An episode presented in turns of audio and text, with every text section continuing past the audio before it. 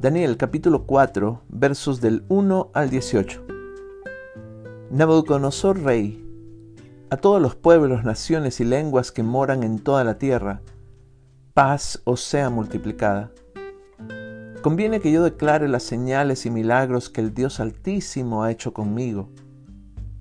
Cuán grandes son sus señales y cuán potentes sus maravillas. Su reino, reino sempiterno, y su señorío de generación en generación. Yo, Nabucodonosor, estaba tranquilo en mi casa y floreciente en mi palacio.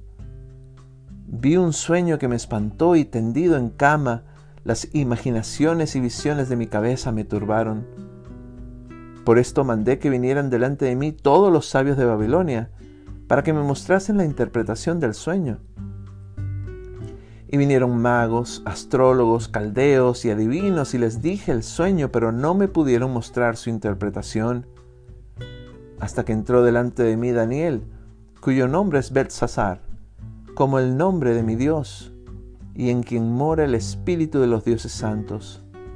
Conté delante de él el sueño diciendo, Belsasar, jefe de los magos, ya que he entendido que hay en ti Espíritu de los dioses santos, y que ningún misterio se te esconde, declárame las visiones de mi sueño que he visto y su interpretación.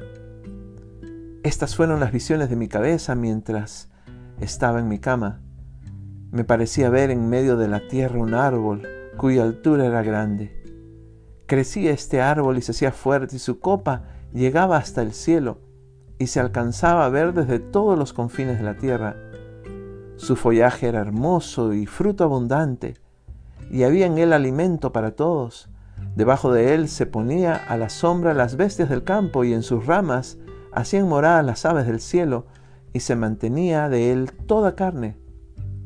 Vi en las visiones de mi cabeza mientras estaba en mi cama, que he aquí un vigilante y santo descendía del cielo y clamaba fuertemente y decía así, derribad el árbol y cortad sus ramas, quitadle el follaje y dispersar su fruto váyanse las bestias que están debajo de él y las aves de sus ramas. Mas la cepa de sus raíces dejaréis en la tierra, con atadura de hierro y de bronce entre la hierba del campo. Se ha mojado con el rocío del cielo y con las bestias sea su parte entre la hierba de la tierra. Su corazón de hombre se ha cambiado y le ha dado corazón de bestia, y pasen sobre él siete tiempos. La sentencia es por decreto de los vigilantes y por dicho de los santos la resolución, para que conozcan los vivientes que el Altísimo gobierna el reino de los hombres, a que a quien Él quiere lo da y construye sobre Él al más bajo de los hombres. Yo, el rey Nabucodonosor, he visto este sueño.